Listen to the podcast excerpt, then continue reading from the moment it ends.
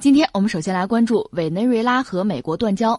当地时间二十三号下午，委内瑞拉总统马杜罗宣布与美国断交，并且要求美使馆人员七十二小时之内离开委内瑞拉。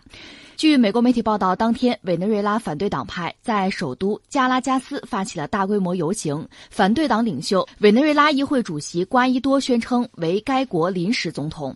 随后，美美国总统特朗普以及拉美多国领导人表示承认，引发了马杜罗的强烈不满，宣布与美国断交。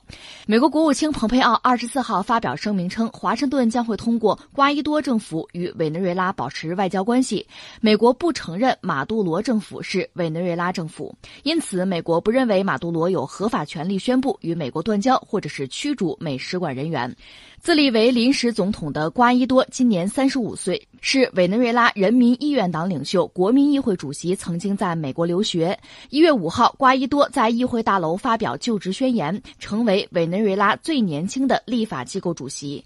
瓜伊多在他的第一次演讲中就强调，自己不会承认马杜罗第二任总统任期的合法性。呃，委内瑞拉的局势持续在恶化，到现在似乎到了一个关键的节点，就是他和美国断交。这个断交呢，我理解是两个含义吧，一个是什么呢？表达自己相对强硬的和愤慨的态度；另一个是什么呢？其实我觉得也有实际的价值。就这种断交呢，就要求美国人马上走，马上离开，就外交人员呢，他七十二小时走人，这样意味着也切断了，至少是公开渠道的反对派和美国人之间的联系。这个对维护马杜罗对这个国家实际的控制，应该说还是有呃相对积极的意义吧。这是我们就对这个事儿哈，我们这个判断。其实我们节目关注这个国家有一段时间，它确实经济上出了很大的问题。呃，如果我们宏观一点看呢，是这样：就是美国和自家后院，就是美国和美洲的其他国家，不管是南美、美洲、中美洲哈，和各国的关系其实都非常耐人寻味、很微妙。这里面和他走的最近的应该是加拿大。呃，同为发达国家，实际上之间也不是没有爆发过战争，那是曾经的事情了啊。呃，至于像墨西哥，他干脆就抢了墨西哥二百三十万平方公里的土地，抢的这个面积其实超过这个世界上相当多国家的版图了，二百三十万平方公里嘛，这抢的是墨西哥。呃，甚至美国在崛起的过程中，还有一个所谓门罗宣言，就门罗主义啊，他就讲美洲是美洲人的美洲，实际上的意思，美洲是美国人的美洲，你们欧洲，欧洲的列强。不要干涉，不要管，你们也不要抢，这儿我说了算，就等于说是一个区域的，一个占山为王，是这么一个状况。那传统的欧洲列强、老欧洲国家呢，也有这种就是鞭长莫及呀，有点眼高手低这个意思嘛。所以美国对美洲的控制，实际上很久以前就开始了。那这种控制带来的是什么呢？就能源资源我要拿走，这个政局呢相对动荡，社会不稳定，公众的生活也得不到保障。往往是这样，所以说很多美洲国家呢，对美国是心存怨恨的。呃，挨着你我倒霉了，甚至你看墨西哥不有一句话吗？说大约就是什么天堂很远，美国很近，因为美国它是毒品很重要的市场，它是消费者，这样导致墨西哥国内就是贩毒的势力、毒枭啊，就是横行，因为他要赚这个钱呀，带来整个国家的动荡和社会发展的停滞，这是墨西哥人觉得就叫苦不迭。其实，类似这样的情绪，南美也不是没有啊。很多南美国家在经济社会发展的过程中，也多受到美国这样那样的影响、呃制约，甚至就是损害。是，所以在美洲呢，一度会有什么呀？就是左翼上台，反美的情绪高涨。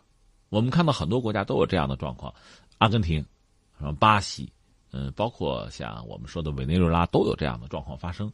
但是呢，左翼上台执政。若干年之后吧，往往发生这样两个问题。最主要一个是什么呢？经济搞不上去，再一个是什么呢？呃，贪腐问题。所谓经济搞不上去吧，其实这个原因很复杂。一个是他们本身呢，就是搞经济抓经济，你的实际能力怎么样？你对经济，包括市场经济，也包括计划经济，就是你的理解到底有多深？就你水平够不够？这是一个。再一个，就算是你有相当的能力，因为在这个大盘子上，因为美国确实经济实力非常强大。它的影响力很大，所以你就算有机会搞哈，有想法也不一定能够真正的落到实处。所以很多国家的经济就左翼上台呢，经济搞得不好。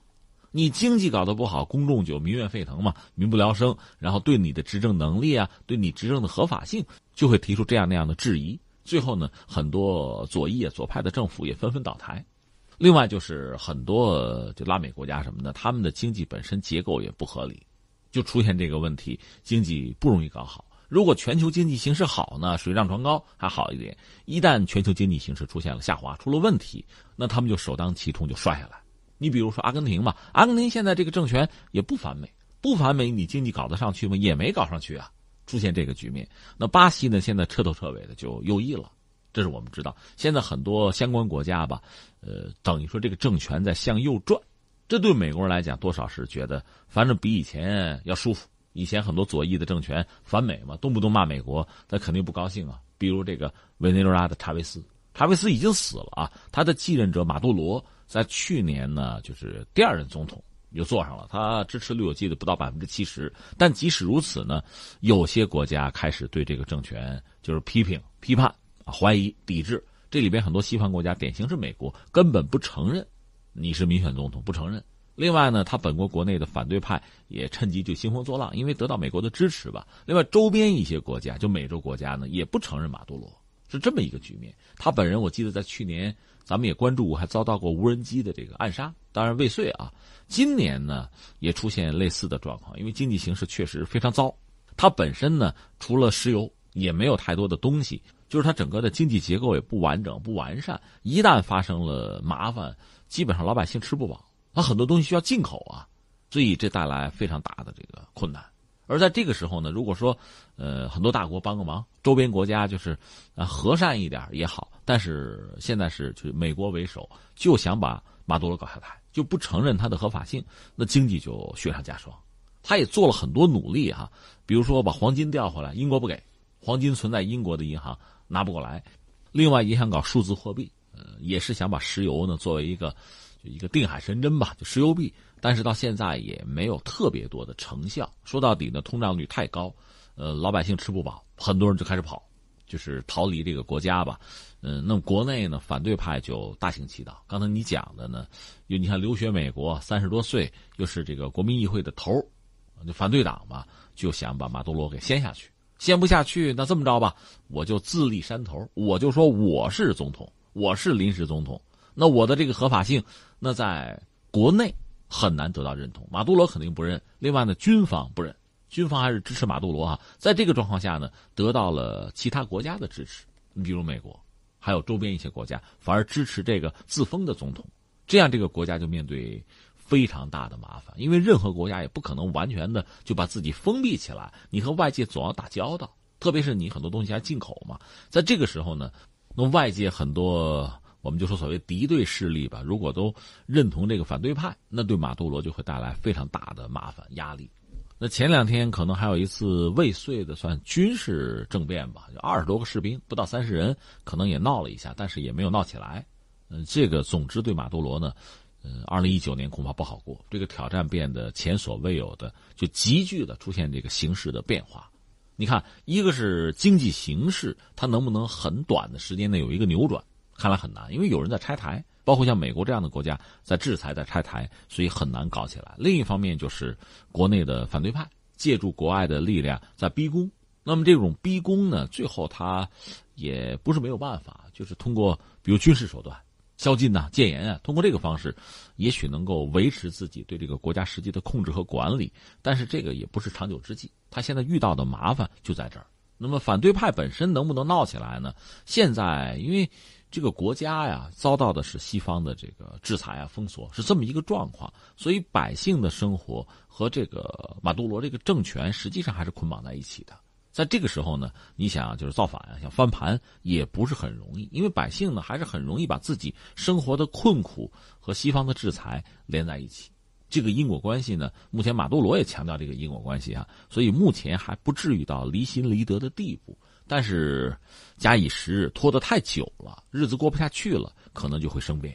特朗普现在最新的表态就是，美国目前没有考虑采取任何措施，但是呢，所有选项都是有可能性的。我也注意到了，俄罗斯外交部发言人扎哈罗娃表示，他看到了瓜伊多宣誓成为代理总统这个消息。他说，从委内瑞拉事件可以看出，西方国家违反了国际法中尊重其他国家主权、不干涉别国内政的规定，展示了西方在现实生活中如何人为操纵他国政权的更迭。其实他这个判断，我个人是认可的。你看，就是美国国内现在闹得也很厉害，政府还关着门呢，就是特朗普和民主党搞的是不可开交。达沃斯不也不去了吗？在这个格局下，如果有些国家站出来宣布说，特朗普你执政有合法性没有啊？我们要不要支持一下民主党了？就是我们不管别的怎么样，你要做这个表态的话，你觉得是不是很可笑？是不是就干涉了美国人家的内政？或者说，美国人可不可以这样来来反驳你，来批评你？你看，美国对这事儿很敏感的。就说特朗普上台吧，这个大选，美国人一直咬定说，你看俄罗斯干涉我们美国的大选，他干扰我们了，对吧？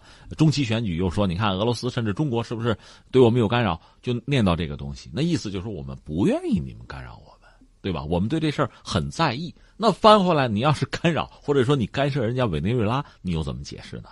这明显这是不合适的嘛。那你在人家遇到困难的时候，通过这样那样的方式给对方施加压力，完成他政权，就促成他政权的更迭，让新的政权更有利于自己对这个国家的干预。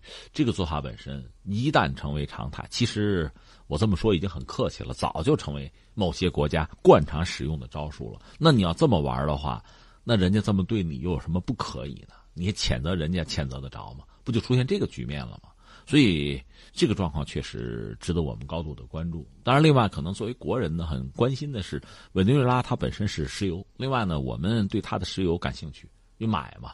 另外，对它确实也有一些援助。如果美国这样搞的话，最后带来的是一个政权不保，那最后原有的那些合约，就是涉及到石油的这些合同，会不会发生问题？就原有的这个贸易会不会因此被打断？他如果陷入长期的动荡，或者真的政权更迭之后，对我们原来达成的那些东西，是不是会有影响？这个我们当然是高度关注。不过很多事该发生也要发生，对我们来讲那就见招拆招嘛。至于目前呢，先按合同办，该拿的优先拿到手，这是我们时刻不能放松警惕性的一个话题。说到美国，美国最近这两天它的页岩油可能也出了一点问题。原来我们说它确实稳定的商业化的页岩油投送到国际市场，就能源市场啊，国际原油从价格上不至于有太大的波动。但现在好像也出了问题，因为美国经济可能现在你从油上讲确实有一些问题，就是在资本的投入上现在好像下滑了，这样有可能最后导致国际原油的价格发生波动。那这个对中国也好，对俄罗斯啊，对沙特、对委内瑞拉也都有影响，那就盯着吧。